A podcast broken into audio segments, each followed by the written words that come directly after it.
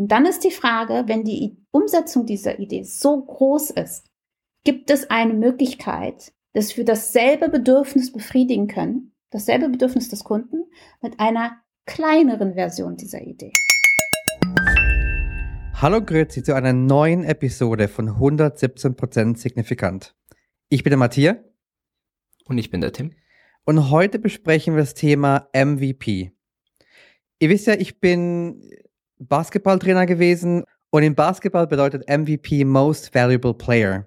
Aber ich denke, dass wir heute nicht über Basketball reden, oder Tim? Mm, nein, leider nicht. Ich kenne mich auch im Basketball absolut überhaupt nicht aus. Im Gaming gibt es das aber auch, äh, Most Valuable Player. Stimmt. Aber heute geht's um ähm, Minimum Viable Product, beziehungsweise ich glaube, da gibt's ganz viele verschiedene Art und Weisen, wie man das für sich definieren kann. Warum Matthias und ich, beziehungsweise ich glaube hauptsächlich ich, das als Folge machen wollen, ist, dass ich ähm, schon häufiger gesehen habe, dass eben große Projekte gelauncht werden, dass große Sachen auch eben genau mit groß angepackt werden. Also das heißt, äh, wir wollen das und das mal testen und dafür stecken wir jetzt ähm, tagelange Arbeit rein. Wie können wir das machen? Wie können wir das äh, anbringen? Und dann wird eine ganze Website erstellt, ein ganzes White Paper. Wir machen einen ganzen Podcast äh, oder sonstige Sachen und es gibt eigentlich eine Methode, beziehungsweise das ist ja nicht so customer-centric, wie wir das immer wollen. Und deshalb haben wir uns gedacht, wir besprechen heute mal, was es denn für Möglichkeiten gibt, größere Projekte oder die groß werden könnten, ähm, so klein anzufangen, dass wir direkt auch am Kunden sind, dass wir direkt auch wissen, ob das so funktioniert, wie wir uns das gedacht haben. Und da MVPs ja aus dem Product Management kommen, haben wir uns gedacht, wir nehmen jemanden dazu, der im Product Management ein bisschen mehr Ahnung hat als Matthias und Tim, äh, nämlich die Bishra. Hallo Bishra. Hallo. Hallo. Wir zwei haben früher äh, zusammen bei Sirup gearbeitet, wo sie auch ähm, Product Management gemacht hat. Und ich würde jetzt einfach mal dir die Frage an den Kopf werfen, Bishra, wie definierst du denn was ich jetzt gerade gesagt habe, was wir einen MVP nennen? Ähm, ja, das ist eine sehr gute Frage. Erstmal nochmal Hallo. Schön, dass ich dabei sein darf. Sehr gerne. ähm, die Definition eines MVPs ist eigentlich etwas, was mittlerweile sehr umstritten ist. Ähm, also im, mittlerweile bin ich ja Produktmanagement Consultant und ähm, ich habe jetzt auch schon ähm, wieder ein paar Projekte gehabt, wo ich dann halt auch eben immer wieder sehe, wie weit das diskutiert wird. Wo machen wir den Cut? Was ist eigentlich Minimum? Was ist eigentlich viable? Und was ist überhaupt eigentlich ein Produkt? Also es geht halt teilweise tatsächlich in diese Diskussionen hinein. Ja. Und ähm, ich würde sagen, wir gehen mal, wir holen mal ein bisschen aus ähm, und gucken uns mal an, was eigentlich mal gemeint war mit Minimum Viable Product. Im Grunde genommen war das mal eine relativ ähm, weit ausholende ähm, Definition von etwas ganz Kleinem, was eigentlich schon den Kernmehrwert rüberbringt eines Produktes. Mhm. Und das musste auch früher nicht unbedingt Code sein. Also wenn wir zum Beispiel über Softwareprodukte reden, ne, das musste nicht unbedingt Code sein. Wenn wir über Hardwareprodukte reden, ja, das ist dann halt ein bisschen schwer, das, äh, äh, den, den Kernnutzen rüberzubringen, wenn man nicht wenigstens ein etwas funktionierendes Hardware-technisches schon in der Hand hält. Aber bleiben wir mal bei Software. Ähm, und eben das musste auch noch nie wirklich richtig laufender Code sein. Hauptsache der Mehrwert kommt rüber. Jetzt ist es aber so, dass immer mehr Diskussionen ähm, drumherum geschürt wurden, was das denn bedeutet, es muss funktionieren, was das bedeutet oder wie viel ähm, der Kernmehrwert eigentlich ist, was das alles ähm, umfängt. Ähm, und im Prinzip wurde halt immer mehr oder sagen wir immer mehr äh, Funktionalitäten mit berücksichtigt, die eigentlich einfach so shiny Editions sind. Ne? weil man gedacht hat, okay, der Nutzer, der muss es schön haben, der Nutzer, der muss es halt äh, lieben und es muss toll sein und dann machen wir hier noch einen Dropdown rein und dort machen wir dann noch irgendwie äh, ein, ein Button rein, der vielleicht eigentlich gar nicht ein Must-Have sein müsste, um diese, diesen Core-Value rüberzubringen. Aber man macht den einfach rein, weil man sich halt selber denkt, das erwartet der Kunde so. Wenn das nicht mhm. drin ist, dann wird der Kunde es nicht mögen.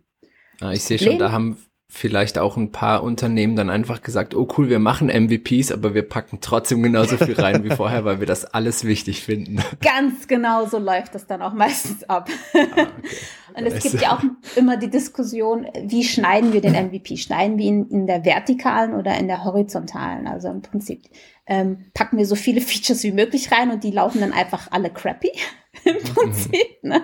Und dann äh, hat der Nutzer halt äh, ein voll Funktions- und Feature, äh, Feature oder Full-Fledged Feature-Erlebnis, aber es ist irgendwie halt broken? Oder ähm, konzentrieren wir uns auf eben ein oder zwei ganz bestimmte Funktionalitäten, ziehen das aber einmal richtig durch und das funktioniert alles super hm. gut in, in der Vertikal. Das, äh, so hätte ich das jetzt definiert, ja. Weil man ja auch, wenn man aus dem Growth-Mindset kommt, beziehungsweise was wir hier in dem Podcast ja häufig besprechen, oder eigentlich der Hintergrund ist immer das Growth-Mindset, dann würde ja das die einzige Variation eigentlich sein, wo man sagt, okay, wir haben schon einen Value und wir können das schon an die User bringen und es bringt schon denen schon was und genau deswegen können wir das auch gut testen, weil wenn ich stelle mir vor, wenn ich ein Feature-Set habe, was zwar sehr groß ist, aber die Features an sich sind sehr schlecht, dann kann ich ja nicht richtig testen, weil alles, was ich dann höre, ist, ja, ist schon okay, aber da funktioniert das nicht und das nicht, was ich ja alles schon weiß eigentlich. Und dann kommt man ja wahrscheinlich nie zu dem Kern an dem, was das Produkt eigentlich dem User bringen soll. Weil diese UX-Probleme im Weg stehen, oder? Und jetzt kommen wir zu einer sehr, sehr guten Diskussion. Was bedeutet vertikale Tiefe? Wie tief muss vertikal tief sein? Das ist jetzt nämlich die spannende Diskussion. Ähm, ich habe mal ähm, der, also meine Meinung mal äh, in einem Post ähm, mit beschrieben. Meiner Meinung nach kommt es immer, jetzt mal unabhängig vom MVP, es kommt beim Produktmanagement oder beim Bauen von Produkten immer auf das Ziel an, was man mit dem, was man gerade macht, bezweckt. Mhm. So, wenn man jetzt ein ganz neues Produkt baut oder ein ganz neues Feature baut, ist die Frage, was ist mein Ziel damit, was ich jetzt hier baue? Will ich einfach nur im Markt testen, wie die, die wie die äh, Idee an sich ankommt, dann sieht mein mhm. MVP ganz anders aus, als wenn ich eigentlich testen möchte, ähm, ob äh, ich dieses Produkt überhaupt verkaufen kann, beispielsweise. Also es muss nicht ganz anders aussehen, aber in den meisten Fällen sieht die Umsetzung dann doch anders aus. Das eine hat dann vielleicht mehr Features, das andere hat vielleicht weniger Features. Das eine funktioniert vielleicht viel stabiler als das andere. Das eine ist vielleicht Written Code, das andere ist vielleicht einfach ein Envision Prototype beispielsweise ähm, und vielleicht auch nur ein Video und das Produkt ist noch gar nicht da. Ja, das kann natürlich auch sein. Ähm, und entsprechend die Frage ist, was bezwecke ich mit, mit meinem Minimum whatever Product? Ja. Genau. Ich teile das gerne auf in Minimum Usable Product, Minimum Testable Product und Minimum Sellable Product. Und entsprechend, seitdem ich das mache, sehe ich persönlich weniger Diskussionen darum, was Minimum Viable eigentlich bedeutet, weil man das, weil man sich jetzt an Zielen entlanghangeln kann. Jetzt das, was du ansprichst mit dem vom Growth Mindset her, wir haben eine Funktionalität und wir können die in die Vertikale hinein sehr gut umsetzen und es funktioniert und es funktioniert super und es funktioniert perfekt und der, der Kunde kann das nutzen. Klar, aber woher weißt du in erster Linie, dass es dem Nutzer auch was bringen wird, das zu nutzen? Und in dem Schritt davor eben braucht man diese vertikale Tiefe, dass es super gut funktioniert, eigentlich noch gar nicht, sondern man muss erstmal etwas anderes testen. Man braucht erstmal ähm, die Value Proposition dieses speziellen Features. Warum mhm. ist das Feature da? Was bezwecken wir damit? Und erstmal muss man das testen, ob, ähm, ob die Funktionalität überhaupt gewünscht ist. Ja. also das ist jetzt natürlich theoretisch so. In der Praxis sieht das natürlich alles ganz anders aus. In der Praxis spielt halt Zeit und Budget und so weiter alles eine Rolle. Man kann nicht alles testen. Man mhm. sollte auch nicht alles testen. Aber wenn es so ein High-Risk-Item ist, ähm, macht es durchaus Sinn, es erstmal zu testen, ob es überhaupt ein, ein Feature ist, das äh, die Kunden überhaupt wollen. Ne? Und dann, wenn man es weiß, dann kann man in die Vertikale gehen und es einmal gut bauen. Ja. Mhm. Da auch für alle Zuhörer, die vielleicht nicht direkt Produkte bauen, äh, ich finde, das kann man eigentlich, oder die Diskussion, wie wir sie gerade führen, die kann man, glaube ich, auf alles möglich übertragen. Also ob das jetzt ein Feature ist, äh, eine Business-Idee, eine Kampagnenidee ähm, und sonst was. Ähm, also ihr könnt da einfach das P quasi äh, für euch ersetzen, für was auch immer für ein Case ist, weil das Coole an dem ist eigentlich, dass man das für alles ja so anwenden kann, dieses Mindset. Wie gehe ich da vor? Welche Fragen frage ich da, wenn ich da hinkommen will? Also im Grunde genommen ist eben die erste Frage, die ich mir stelle, wir, wir fangen ja immer mit dem, mit dem Customer an. Die erste Frage, die ich mir stelle, diese Idee, die ich habe, will die überhaupt irgendjemand nutzen? Wir müssen erstmal die Desirability prüfen.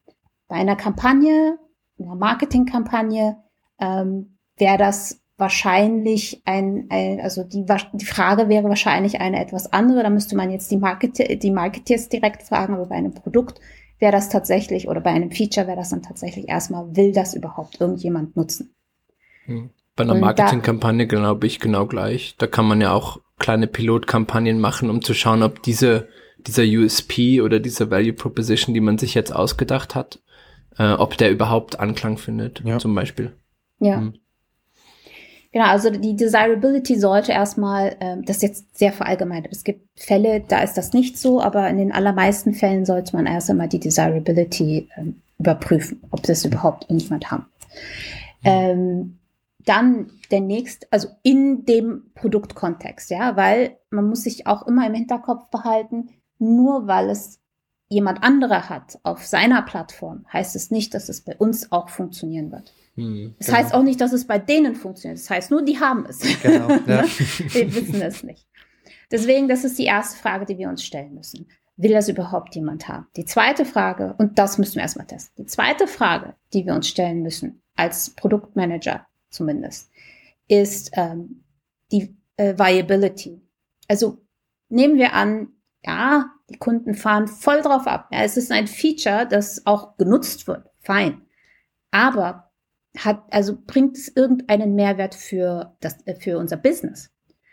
Nur, dass wir dieses Feature haben und die Kunden es nutzen, bedeutet es denn aber auch, dass wir damit mehr Geld verdienen. Weil allem hängt auch, hängen auch gewisse Kosten zusammen. Die Kosten, das erstmal zu bauen, die Kosten, sich überhaupt Gedanken darüber zu machen. Es geht ja auch nicht nur um Entwickler. Ne? Also man darf nicht vergessen, die Designer designen es, die Entwickler ähm, bauen es, die Tester testen es und wenn, da, und wenn der Code erstmal drauf ist, dann muss der auch noch maintained werden. Also es ist, jeder, jedes Stückchen Code ist eine potenzielle Bugquelle. Ne? Hm. Und all diese Kosten kommen drauf. Und dann kommen natürlich auch wiederum Diskussionskosten mit drauf, weil dann kommen natürlich eben auch immer Besprechungen mit den Stakeholdern. Das ist alles Zeit und Zeit ist Geld auch. Ne? Und entsprechend muss man sich überlegen, nur weil die Kunden es möchten und mögen und sagen, sie möchten es und sagen, sie mögen es, bringt es aber auch auf der Business-Seite uns mehr Geld. Das ist das Zweite, was wir eigentlich wissen müssen.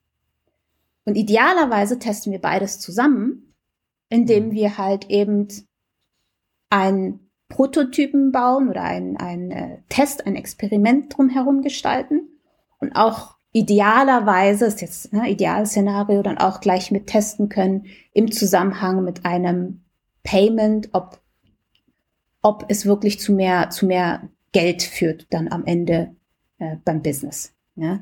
Also es mhm. kann sein, äh, also hier spielt halt Tracking ähm, eine große Rolle. Wir müssen tracken können, nachverfolgen können, ähm, ob und inwiefern dieses Feature dazu geführt hat, dass man auch mehr ähm, Geld einnimmt, im Prinzip. Auf eine Art und Weise.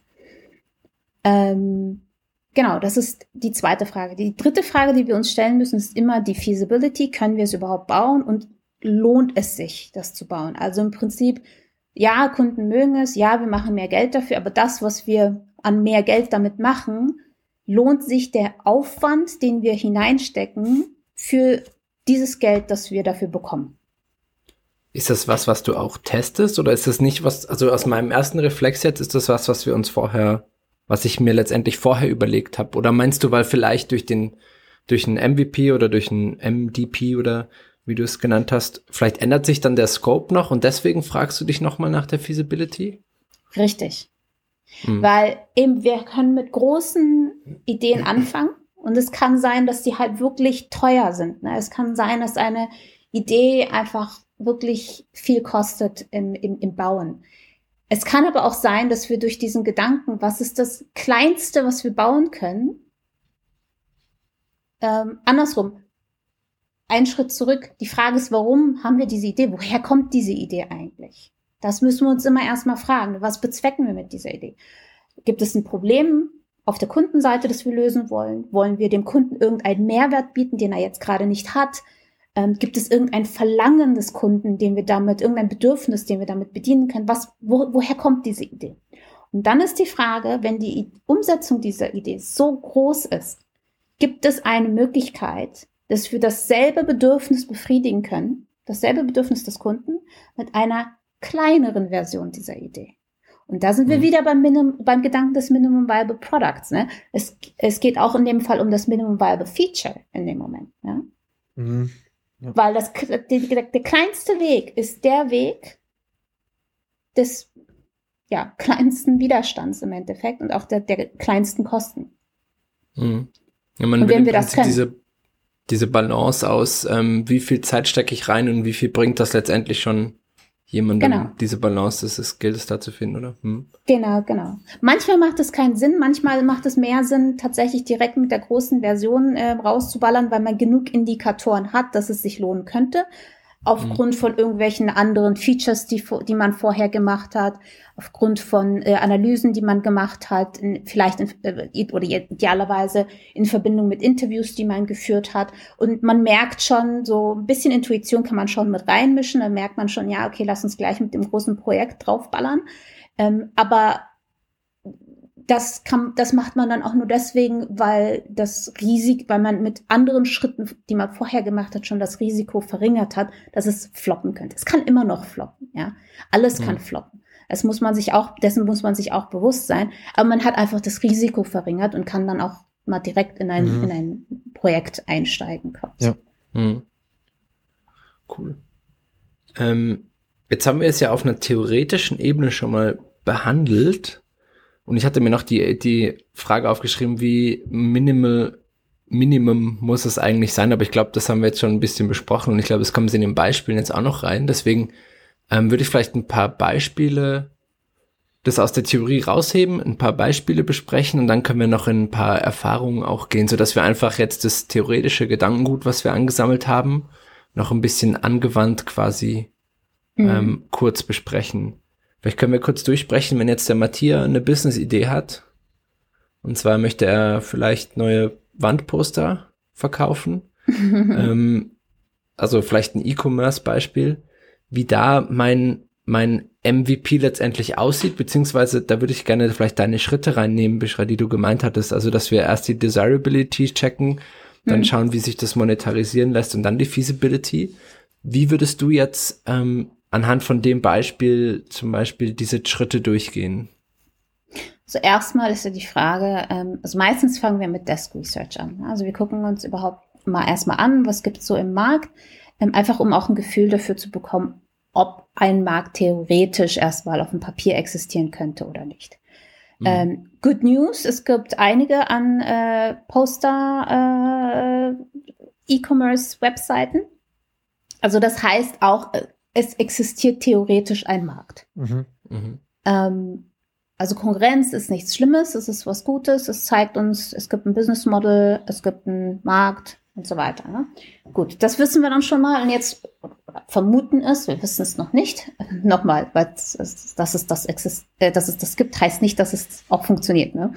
Mhm. Ähm, als nächstes, was ich erstmal machen würde, wäre einfach tatsächlich mal ähm, die Value Proposition auszuarbeiten, theoretisch auf einem Blatt. Was willst du eigentlich wirklich offerieren? Und was macht, was hebt dich ab von den anderen? Was macht dich besonders? Und das kann man erstmal in erster Linie mit einer einfachen Landingpage, das mal auf die Landingpage zu bringen und ähm, ne, get it out in the world, einfach mal schauen, ähm, wie die Resonanz darauf ist, ähm, auf deine Value Proposition, die du auf deiner Landingpage hast. Mhm. Idealerweise hast du auch schon irgendwie Preisvorstellungen, was du äh, vielleicht chargen würdest und damit gehst du raus in die Welt, gibst vielleicht ein bisschen Geld für Google Ads und Facebook Ads aus, gehst vielleicht in Facebook-Gruppen ähm, und that's it, ne? Also du, du hast dann vielleicht ein Sign-up-Formular für, hey, ähm, ich, wir sagen euch Bescheid, wenn es losgeht mäßig. Wenn du möchtest, kannst du noch eine Viral Loop Campaign noch mit einbauen und schauen, ähm, ob die Leute irgendwelche Referrals raushauen. Ähm, einfach um dir mehr Sign-ups zu sichern oder beziehungsweise erstmal Impressionen zu generieren und dann zu schauen, wie viele von denen eigentlich tatsächlich ähm, ja darauf warten, dass dieser Shop eröffnet. Das könnte zum. Beispiel mhm. einmal so, so ein Weg sein. Also mal als Beispiel. Noch Minimum. Dann haben wir schon unseren ersten MVP. Oder wie hast du es vorhin genannt? Das wäre dann die Desirability. Okay, ja. genau. Ja. Erstmal zu prüfen. Und ähm, noch Minimum könnte sogar sein, wenn du es lokal in der Stadt, wo du lebst oder einfach in, in, in dem Viertel, wo du bist, Flyer verteilst. Das ist auch schon mal testen, wie es ankommt. Eine Flyer mit vielleicht einem äh, Discount-Code drauf, dass du halt dann halt äh, äh, sagst hier meine E-Mail-Adresse, ähm, sagt Bescheid, äh, oder ne, ich sag euch Bescheid, wenn es losgeht. Ist natürlich alles mit ein bisschen ähm, Risiko verbunden. Ne? Also wie viel Vertrauen wie stark vertrauen die Leute dir mit einem Flyer in der Hand. Ne? Mhm. Ähm, aber einfach so von der Idee her, dass man halt versteht, es muss nicht alles Software sein. Ne? Das, das meine ich. Mhm. Ja, man muss, ja, man muss dann halt andere Dinge berücksichtigen, aber einfach von der Idee her, es muss nicht alles Software sein. So, das könnte man schon mal machen. Dann der nächste Schritt, wenn es einmal losgehen soll, könnte durchaus sein, dass du Jetzt kommt es wieder auf das Land an. Wahrscheinlich funktioniert sowas in der Schweiz besser als in Deutschland beispielsweise. Ähm, kann ich mir vorstellen, ist mal so eine Hypothese. Ähm, auf deiner Seite, wenn es losgeht, dass du vielleicht noch gar keinen richtigen Shop hast. Ja, vielleicht hast du einen ähm, Shop, den du irgendwie selber zusammengebastelt hast mit einer Landingpage, ähm, Website ohne Anbindung an ein Payment-System und sagst, hey, hier ist ein Formular, sag mir, äh, äh, welche Bilder du haben willst ähm, und ich schicke dir dann ähm, die Bilder und eine und füge eine Rechnung hinzu. Mhm. Komplett mhm. manuell. Ne? Das ist auch ein MVP. Es ist komplett ja. manuell, aber es funktioniert. Es funktioniert, weil damit verkaufst du schon und damit siehst du, wie viel Interesse so weit da ist, dass die Leute auch dafür bezahlen. Bevor ich überhaupt einen ganzen Shop aufstellen muss. Genau, bevor mhm. du überhaupt einen ganzen Shop ja. aufstellen musst. Und, und da seht ihr auch, wie die Kosten gering bleiben. Ne? Es ist alles Trade-offs, das muss man natürlich auch so sagen. Ne? Also im Prinzip, wenn man sich dann, also man sollte idealerweise ähm, Experimente aufbauen, aufsetzen, also richtig mit Zielen, mit äh, Metriken, die man, die man misst und ja, wie viele Leute, wie viele Sign-ups brauche ich, um den nächsten Schritt zu tun? Was sind meine Gateways? Ne? Ähm, wie viele äh, Verkäufe muss ich generieren, damit ich den Schritt wage, einen richtigen Shop aufzubauen beispielsweise. Mhm. Solche Dinge sollte man sich setzen. Und dann ist es natürlich klar, dass ähm, Anzahl Verkäufe höchstwahrscheinlich geringer ausfallen, wenn man eine einfache Website hat, als wenn man schon einen full-fledged ähm, Online-Shop hätte. Ne? Genau, also ja. da muss man auch ein bisschen also weniger streng sein mit sich selbst und mhm. halt wissen, dass solche Nebeneffekte nun mal existieren. Ja. Wobei ich mal Aber, sagen würde, wenn Leute bereit sind, tatsächlich ein ganzes Form auszufüllen und dich nach diesem Produkt zu fragen, ähm, dann kann es dann nachher nur noch besser werden. Dann machen es wahrscheinlich, dann machen sie es wahrscheinlich nur noch so lieber, wenn du einen guten, einen guten Checkout hinten dran packst. Genau. Auf diese Art und Weise hast du aber auf jeden Fall schon mal deine Value Proposition getestet. Ne? Du hast mhm. dein Minimum Testable Product auf jeden Fall schon mal gehabt. Mhm. Ähm, und du hast sogar dein Minimum Sellable Product gehabt.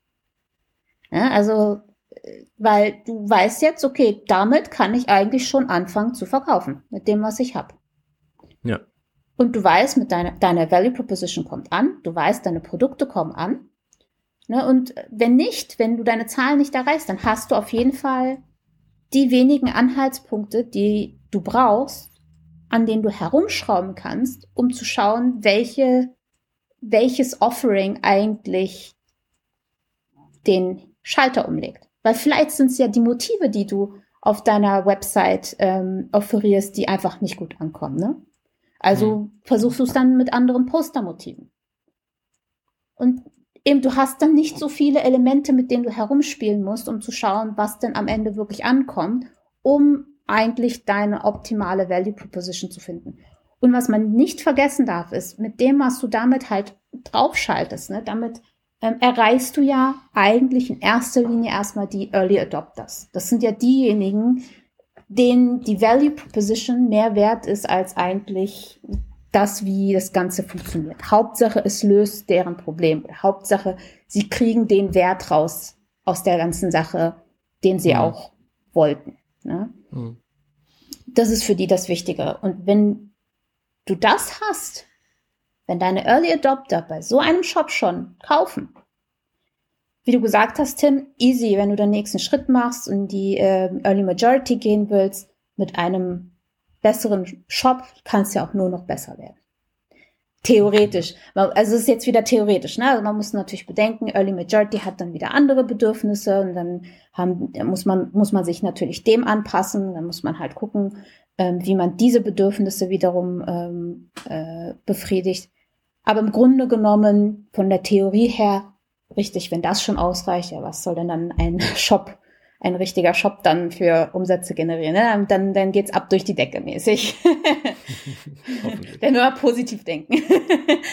was, was wäre in diesem Beispiel das Gegenteil von einem MVP? Was sollte man eher nicht machen? Was, ähm, wäre, was wäre schon zu viel? 30 Entwickler einstellen und einen kompletten Shop von null auf äh, hochziehen. das sollte man nicht machen.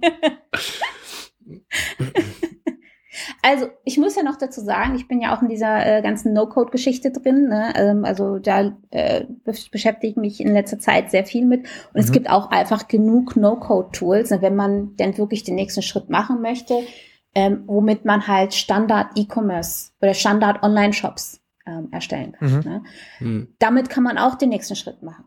Auch wenn man theoretisch, ja, wir neigen ja dazu, End-to-End-Konzepte zu erstellen und zu überlegen, so muss es am Ende aussehen, so muss es funktionieren. Fein, leg das mal ab und hab das mal so im Blick für in drei Jahren oder in fünf Jahren oder so. Aber bis dahin reicht auch ein Standard-Shop. Mach erstmal Geld. Mhm. Ne? Mhm. Ähm, und dann kann man immer noch schauen, wenn das Business gut läuft, um alles irgendwie zu individualisieren und dich noch mal ein bisschen durch deine Erscheinung abzuheben von, von dem Wettbewerb, weil das ist ja am Ende unser Ziel. Ne? Wir wollen uns abheben vom Wettbewerb. Wir wollen besser sein als die anderen, im Prinzip. So ideales Ziel. Ähm, dann kann man dann immer noch einen individuellen Shop bauen lassen, wenn es so gut geht, ne? wenn es wirklich ja, so gut geht. Aber bis dahin reichen die Standard-Shops out there mhm. total. Ja, voll.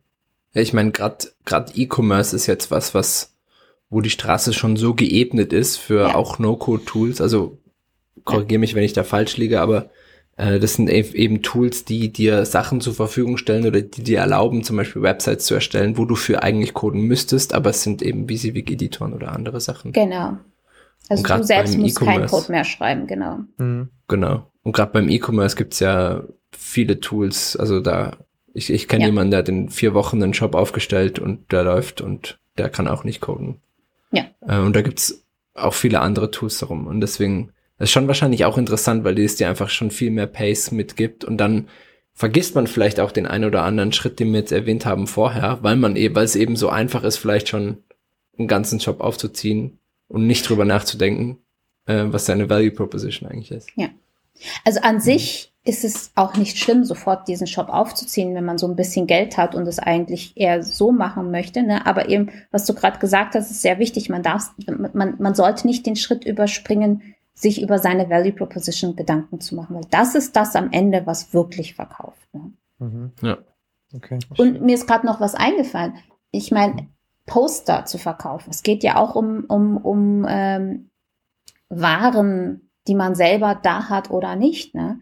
Das muss man sich halt dann auch überlegen. Wie macht man diese Automatisierung? Hat man erstmal nur äh, Designs äh, auf dem, irgendwo auf einem Laptop und macht dann eine Automatisierung und lässt die dann irgendwo printen und dann Dropship-mäßig dann an die Kunden mhm. liefern? Oder will man eigentlich schon ein Warenhaus haben, wo man eigentlich schon ganz viele ausgedruckte Poster auf Lager hat, damit das alles schneller geht und das am nächsten Tag beim Kunden ist. Da muss man sich auch Gedanken machen. Ja. Bei pur physischen Produkten, wenn man pur physische Produkte haben möchte, kann man es natürlich machen wie ein gewisser äh, bekannter äh, Online-Shop, dass man halt erstmal in die Läden geht, Fotos macht und das dann hochlädt, ohne dass man selbst die Ware hat. Und ähm, äh, so tun, als hätte man die Ware und dann, wenn ein, eine äh, Bestellung reinkommt, ne, dann in diesen Laden gehen, die Schuhe dann kaufen und dann äh, selber verschicken. Das kann man machen. Das ist, das ist alles legitim und das ist alles einfach die Minimum-Version deiner Value Proposition. Ja. Und die mhm. Minimum-Version auch in dem, in dem Fall sogar auch schon von, von der Lösung, die du anbietest. Ja. Und im Endeffekt läuft im Hintergrund alles manuell. Ne? Also das ja. ist alles legitim. Ja. Ja. Wobei das ja auch schon der, der dritte Schritt ist, den du vorhin erwähnt hattest, die, wo wir in die Feasibility reinkommen, genau. oder? Also wenn ich zum Beispiel jetzt einen Dropshipper benutzen kann für meine Plakate, ist das vielleicht was ganz anderes, wie wenn Matthias jetzt in unserem Beispiel richtige High-Quality-Prints anbietet und die wirklich alle selber, keine Ahnung, plotten gehen lassen müsste, verpacken und dann wegschicken, ist das natürlich genau. vom Aufwand her was ganz anderes. Ganz genau. Und da würdest und, du auch hingehen und dann einfach eben schauen mit dem, mit dem Revenue, den wir schon gemacht haben, ob sich das lohnen würde, beziehungsweise ob meine Preise dafür dann ausreichen, diesen Aufwand mit reinzustecken oder gibt es da noch irgendeinen Trick dazu? Ähm, es gibt eigentlich keinen Trick. Der einzige Trick ist wirklich, dass man sich selbst diese ähm, Gateways setzt, wie gesagt. Ne? Und am besten hat man halt eben seine saubere Hypothese, mit der man startet und sagt, okay, wenn ich so und so viel Revenue habe, zum Beispiel, ne, dafür muss man halt zumindest mal so einen groben Business Case gerechnet haben. Wenn ich, äh, ich gehe jetzt davon aus, man ist wirklich so ein Startup und macht das alles komplett neu. Ne? Also mhm. es, ich gehe jetzt nicht davon aus, dass man ein Unternehmen ist, man hat eigentlich schon Geld und so weiter, weil da sind die Regeln ja komplett anders, weil mhm. man hat eben schon Geld und man kann auch vorab Investitionen machen. Ne? Mhm, ja. ähm, aber in dem Fall, wo man halt wirklich neu startet, also es ist wirklich besser, äh, mal kurz einen Business Case zu rechnen und dann zu, scha zu schauen, okay, was ist mein Revenue Gateway und wenn ich äh, so und so viel ähm, erreicht habe, dann weiß ich, dass ich es mir dauerhaft leisten kann, ähm, so und so viel innerhalb der und der Zeit. Ne? Das ist wichtig, innerhalb mhm. der und der Zeit. Dann weiß ich, ähm, ich kann es mir dauerhaft leisten, die und die ähm, Aufwendungen zu machen und die und die Kosten einzugehen. Das kann man machen. Mhm. Den vierten Punkt habe ich übrigens noch nicht erwähnt, das ist Usability, die muss man dann am Ende auch nochmal ähm, drüber gehen, ne? ähm, weil ähm, eben wenn man die ganzen, wenn man die einzelnen Adopter Groups abklappert, nach der Early Majority dann die Late Majority anzugehen, die möchten natürlich wirklich, dass alles super gut funktioniert und dazu hm. gehört eben auch Usability. Und wenn man die Usability vernachlässigt, dann ist das ein Punkt, wo man wirklich attackiert werden kann. Usability ist tatsächlich ein Teil der Value Proposition. Es gibt ähm, auch sehr alte ähm, Studien, ähm, rund um Technologie ähm, Adoption, Technology Adoption. Und äh, da heißt es auch oft, dass Usability und Usefulness, gerade diese beiden Punkte eigentlich die, die, die ähm, Key Driver sind in der Adoption, äh, in der Adaption, ähm, äh, sorry, in der Adoption, in der Adoption einer äh, Technologie. Ja. Also ja, Usability muss dann irgendwann wirklich stimmen. Ja gerade wenn du ähm, die Massen ansprechen möchtest oder wenn du B2C bist oder genau. ähm, solche Sachen. Ne? Äh, für alle, die das nachschlagen wollen, Bishra, du hast jetzt Late Majority und Early Adopters und so Sachen erwähnt. Wer das nicht kennt, sind die Product Lifecycle Stages, richtig? Ähm, die Product Lifecycle, die Product Lifecycle Stages ähm, ist nochmal was anderes. Das sind tatsächlich die ähm, Adopter Groups. ah, Ähm, Adopter Groups, stimmt. Genau. Das sind die Adopter Groups und das, äh, die Lifecycle, äh, da, da geht es mehr darum, die äh, Phasen eines Produktlebenszykluses abzubilden, wo eben die Discovery and Research Phase ist, dann ist die Build Phase und dann ähm, kommt die Entry in den Market, dann kommt Growth, dann kommt Maturity Hm. und irgendwann ähm, Decline. Und wenn man zu spät ist, ähm, das, äh, die Kurve zu kriegen, dann ja, ist man tot. Kommt der Tod. okay. Da kann ich auf jeden Fall das Buch äh, Crossing the Chasm ähm, Ja, empfehlen. sehr gutes Ja. Buch. Ja. Hm. Was sind denn so, so Irrtümer, die du tagtäglich mitbekommst bei Diskussionen über MVP und, äh, Testen? Ja, also Irrtümer ist tatsächlich eben dieses Thema, ähm, das immer wieder aufkommt, wie breit in der Funktionalität muss mein MVP sein. Ne? Und immer Mhm. diese, diese, ähm, dieses Verständnis davon, dass ein MVP einfach ähm, the crappy version of the final product sein muss. Und das ist halt, das ist es halt nicht. Das ist es halt nicht. Und äh, da gibt's oft äh, Diskussionen. Ja, es, äh, ja, es muss nicht unbedingt super stabil sein, richtig. Mhm. Ähm, aber es muss funktionieren. Der, der User muss es benutzen können. Und zwar so, dass er sich nicht ständig drüber aufregt. Hm. Also er kann so ein paar Glitches haben, es muss nicht super perfekt sein. Es gibt halt auch diesen Spruch, ähm, if you're not embarrassed by your first release, then you're, you, you've released too late. Ja. Äh, Ich bin mir nicht so sicher, ob ich damit komplett einverstanden bin. Es kommt drauf an, was man damit meint. Ne? Mhm. Also äh, Shipped is better than perfect. Wahrscheinlich in dem, in dem äh, Sinn. ja, vielleicht. Genau. Da stimme ich mit ein. Also man muss wirklich nicht jeden, je- also man muss es nicht polieren. Es muss Mhm. nicht super hübsch aussehen, es muss Ja. nicht super toll sein und ich brauche keine Medaille dafür, weil das wirklich so wunderhübsch ist. Ne? Ja. Das nicht. Aber von der Funktionalität her, die muss funktionieren. Ich sag immer so nochmal, es kommt auf das Ziel an. Mhm. Ja. Und auf wessen Ziel kommt es an? Das ist eigentlich noch die viel wichtigere Frage. Ja, also in, in dem Sinne, erste Frage, wer sind meine Customer? Das muss ich erstmal verstehen. Wen will ich da eigentlich adressieren mit, mit, mit meinem Offering? Ne? Hm. Und dann ist die zweite Frage, was wollen die überhaupt? Und das ist mein Ziel. Wenn sie tatsächlich einfach nur von A nach B kommen wollen, ja, also vielleicht ist meine Gruppe äh, an Early Adopters oder ja generell meine Customer-Gruppe wirklich irgendwie, keine Ahnung, Studenten, die es einfach nur von A nach B schaffen wollen, die haben eh nicht viel Geld, fein, für die reicht vielleicht ein Skateboard. Dafür brauche ich kein Auto bauen Mhm. vielleicht ähm, die nächste Stufe der Studenten, die ein bisschen mehr Geld wollen, halt, äh, die ein bisschen mehr Geld haben, wollen vielleicht lieber ein Fahrrad. Die nächste Gruppe Studenten, die vielleicht ein bisschen mehr Geld haben, wollen vielleicht ein Moped. So, Mhm. ne? Also wer ist meine Gruppe und was wollen die? Aber wenn ich jetzt einen, einen Kundenstamm habe, der ähm, halt ähm, äh, wenn ich einen Kundenstamm habe, für den es nicht einfach nur darum geht, von A nach B zu kommen, sondern Mhm. für die geht es darum, bequem von A nach B zu kommen, dann werden sie das Skateboard nicht wollen. Dann sieht mein Das MVP stimmt. wiederum anders aus. Und da äh, äh, es gibt jemanden auf äh, Twitter, dem ich, dem ich folge, und ähm, ich finde, er führt diese Value-Diskussion sehr, sehr gut. Ähm, Louis Nichols heißt er. Und er hat zum Beispiel das Beispiel gegeben, in dem Fall, was er machen würde, wäre, er würde sich mit dieser Gruppe zusammentun, er würde schauen, ähm, äh, wie so der Alltag läuft von dieser Gruppe, vielleicht ein paar Fahrten zusammen mit denen machen, mit dem Auto, schauen, ob es zu viel ist, zu, zu wenig ist, vielleicht Ja. mit dem Moped und schauen, ob es zu viel, zu wenig ist. Und erstmal herausfinden, was das für diese Gruppe bedeutet, bequem von A nach B zu kommen. Ja? Hm. was sie dann halt überhaupt wollen. Und entsprechend würde er dann vielleicht anfangen mit einem Chauffeurservice. Ist auch eine Art bequem von A nach B zu kommen. Fair äh, Minimum Viable Product. Ne? Mhm.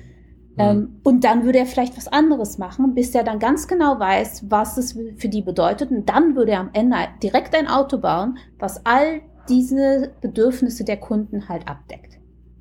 Mhm. Und das ist auch ein Weg und das ist ein anderes Minimum Viable Product, basierend auf einer anderen Nutzergruppe und auf anderen Bedürfnissen. Das ist eigentlich ein cooles Beispiel. Beziehungsweise eigentlich, eigentlich alle Beispiele fand ich jetzt ziemlich cool. Das reflektiert eigentlich ziemlich gut, was Matthias und ich eigentlich immer zu vermitteln versuchen, ne? mit dem, mit dem Growth Mindset oder was wir auch häufig diskutieren, mit dem, wie man eigentlich dahin kommt, dass ja. man seine Kunden glücklich macht. Und letztendlich geht es ja eigentlich auch immer darum. Ja. Cool. Ähm, Bishra, gibt es denn irgendwelche Erfahrungen, die du oder vielleicht irgendwelche Anekdoten oder, oder teachable Moments oder sowas, ähm, wo du vielleicht ein MVP bauen solltest, aber es nicht ganz geklappt hat oder wo es perfekt geklappt hat? Oder irgendwelche Sachen, die unsere Zuhörer noch mitnehmen können, dass sie ihre eigenen MVPs bauen gehen können? Ähm, ich habe tatsächlich ähm, letzte Woche selber ein MVP gebaut. Oh, cool. Ähm, und zwar, also ich, ich bin schwanger mit einem Mädchen und ich wollte, dass äh, mein, mein Mädchen quasi genug Ressourcen hat, um zu wissen, dass es ähm, genug starke Frauen auf der Welt gibt, die sie sich als ähm, Role Model quasi auch ähm, an, ansehen kann, über die sie recherchieren kann und so weiter und so fort. Mhm. Ja, man kann auf Wikipedia ähm, suchen bis zum geht nicht mehr oder man hat eine Plattform, wo eben ganz viele Role Models drauf sind. Und ähm, was ich eben gemacht habe, ist, ich habe mir ein Airtable Base ähm, gemacht mit verschiedenen Role Models, die ich selber äh, manuell gegoogelt habe, gesucht habe, ähm, mit verschiedenen Details. Und dann habe ich ähm, tatsächlich ein äh, No-Code-Tool genommen und habe einfach mal, es ist ein No-Code-Tool, das quasi Websites aus Airtables äh, zaubert, mhm. quasi. Mhm. Airtables dann, sind sowas wie Datenbanken, ne? Für die, die es nicht kennen. So ein ja, bisschen einfachere Spreadsheet-Datenbank mäßig. Ja, es ist im Prinzip ein äh, fancy Spreadsheet mit mehr Funktionalitäten und mit eingebauten Funktionen und Logiken im Prinzip. Ja, okay. Die meisten werden sich jetzt denken, noch mehr Funktionalität als Excel. Ich verstehe schon Excel nur zu 10%.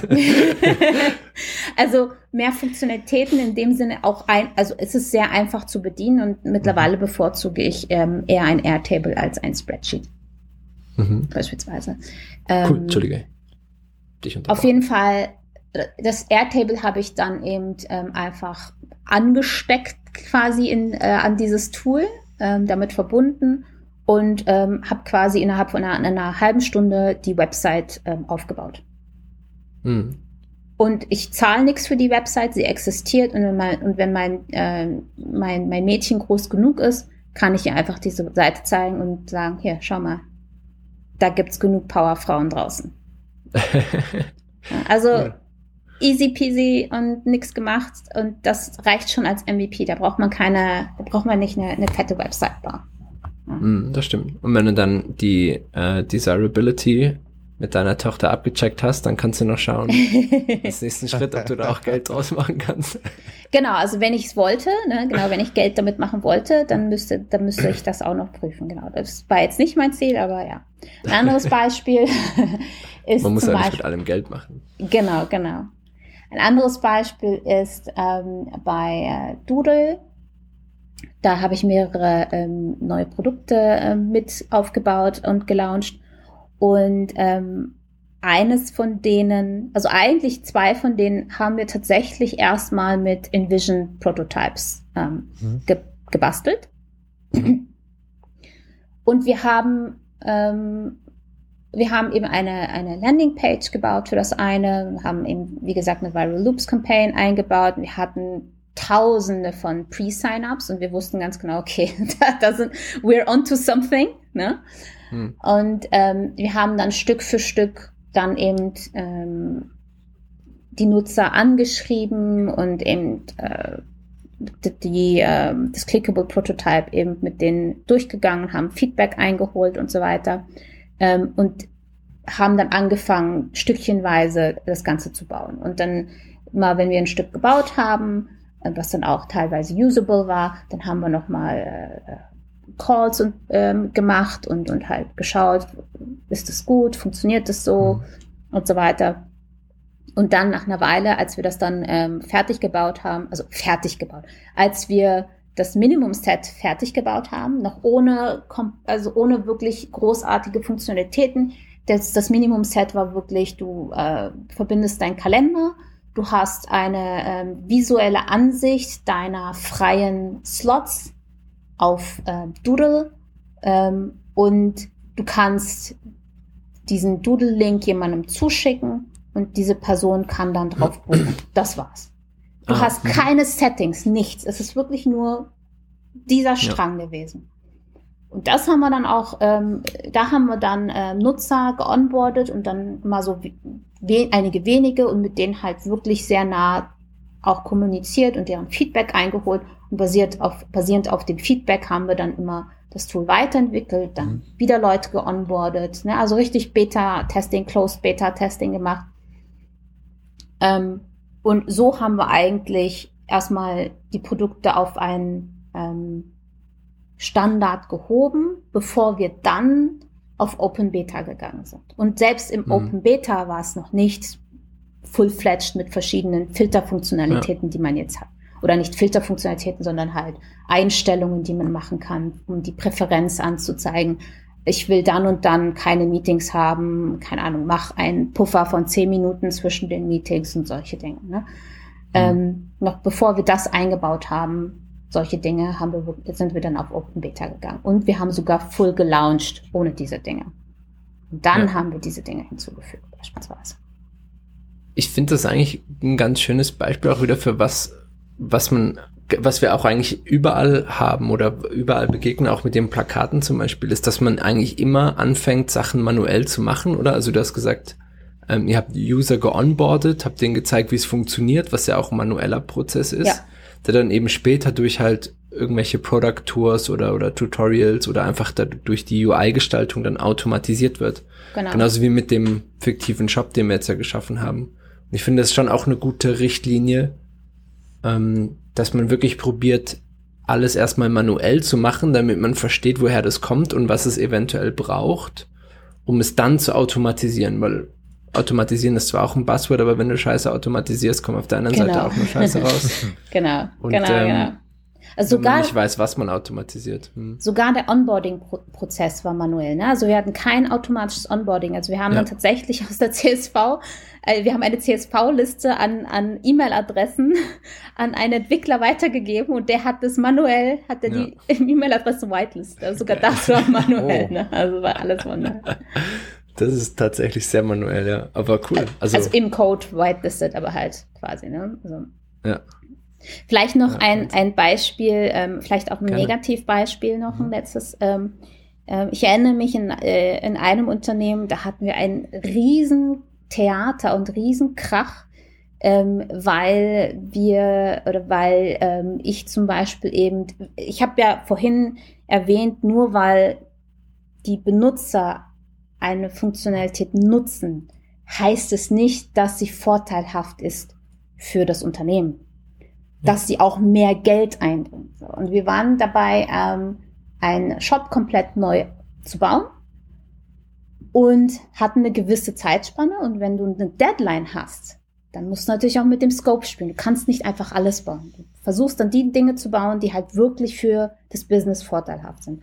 Und da erinnere ich mich, hatten wir eine riesen Diskussion über einen Dropdown, der klein aussieht, aber eine mega Logik dahinter hatte, weil sie auf der äh, Product Detail Page war und mit dem Card verbunden war und mit dem Checkout verbunden war und irgendwo eine Änderung würde halt ähm, zurückloopen und so weiter und so fort. Und äh, es war eine relativ äh, kom komplizierte Logik, sag ich mal. Und ich erinnere mich, dass wir eine riesen Diskussion hatten darüber, ob dieser Dropdown ähm, im neuen Shop direkt in der ersten Version drauf sein muss oder nicht. Und ich erinnere mich, dass immer Argumente kamen in Richtung, ja, die Benutzer nutzen es doch auf dem, auf der Product Detail Page. Weil die, der Vorschlag war, wir machen es nicht auf die Product Detail Page, sondern nur im Card, nur im Warenkorb. Mhm.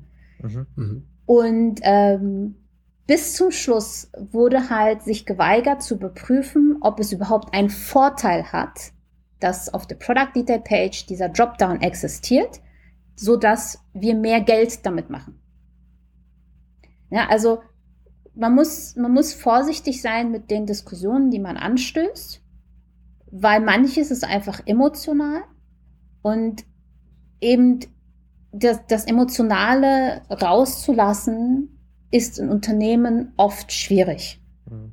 Ja, weil irgendwer ist dann, keine Ahnung, ja, also irgendwer ähm, fühlt sich auf den Schlips getreten, irgendwer hängt sehr an diesem Feature, irgendwer irgendwas. Und mhm. manchmal ist es auch wirklich reine Politik, nur um zu zeigen, wer die, die Hosen anhat. Ähm, da muss man halt auch, ja, schauen, äh, wie man, wie man dann anders den MVP eventuell schneidet. Mhm. Und dann muss man vielleicht auch hier und da mal was zulassen, obwohl es keinen Sinn macht und obwohl es kein Teil des MVPs sein müsste. Ähm, also solche Dinge muss man, aber solche Diskussionen muss man halt aber auch führen können. Ne? Also mhm. das, das muss stimmt. man auch ansprechen. Mhm. Beziehungsweise wenn das Unternehmen sagt, äh, dass es Data getrieben ist, äh, und du die Daten zu dem Ding hast, dann kannst du mal überprüfen, wie tief dieser Wert denn schon sitzt, die, äh, dass man data-driven ist oder auch nicht. Genau, ne? also dafür muss man die Daten aber auch erstmal haben. Und ja, das, muss auch, auch die Frei die wollen. Genau, also die Bereitschaft muss dann auch existieren, diese Daten zu generieren. Hm, das stimmt. Cool. Ähm, danke für die Insights auf jeden Fall, Büschra. Äh, es hat, glaube ich, es war vielleicht ein bisschen äh, was anderes als das, was wir sonst machen, so ein bisschen Growth Mindset ja. plus Product Management. Ähm, aber ich glaube, man merkt dann, dass es dann doch das Gleiche ist. Also man probiert, wir haben das gleiche Ziel, am User zu arbeiten ähm, und Sachen dann, wenn sie funktionieren, auch zu skalieren, aber vor allem rauszufinden, ob sie funktionieren oder auch nicht. Ähm, und deswegen danke ich dir vielmals, dass du heute bei uns mit dabei warst. Ich danke ähm, vielmals für die Einladung. Hat Spaß gemacht. Danke für deine Zeit und deine cool. Insights. Ja, voll. Und ähm, wir auf jeden Fall in der Episodenbeschreibung ähm, zeigen wir nochmal, was die Büschra alles so macht und verlinken sie kurz. Oder Büschra, willst du kurz selber sagen, wo man dich so erreichen kann, wenn man noch mehr MVP-Fragen hat? Genau, also wenn man noch mehr MVP-Fragen hat, ähm, findet man mich auf jeden Fall auf LinkedIn. Ähm, einfach nach, einfach nach Büschra Koskuna suchen. Ja, das seht ihr dann geschriebenerweise. ähm, oder ich bin auch auf ähm, Twitter äh, unterstrich ähm, B-E-E-S-E-A unterstrich, also BC. Ähm, da bin ich auch. Ähm, das ist wahrscheinlich so das Einfachste, wie man mich erreichen kann. Ähm, und ansonsten, ja, einfach, einfach anschreiben und ich gebe dann auch gern mein, meine E-Mail-Adresse raus. Sehr cool. Dann danke, dass du bei uns warst heute. Matthias, danke auch, dass du mal wieder dabei bist, obwohl du musst eigentlich auf eine Art und Weise. Bin immer dabei. Ähm, und dann äh, noch einen wunderschönen Tag an alle. Ciao. Gleichfalls. Ciao.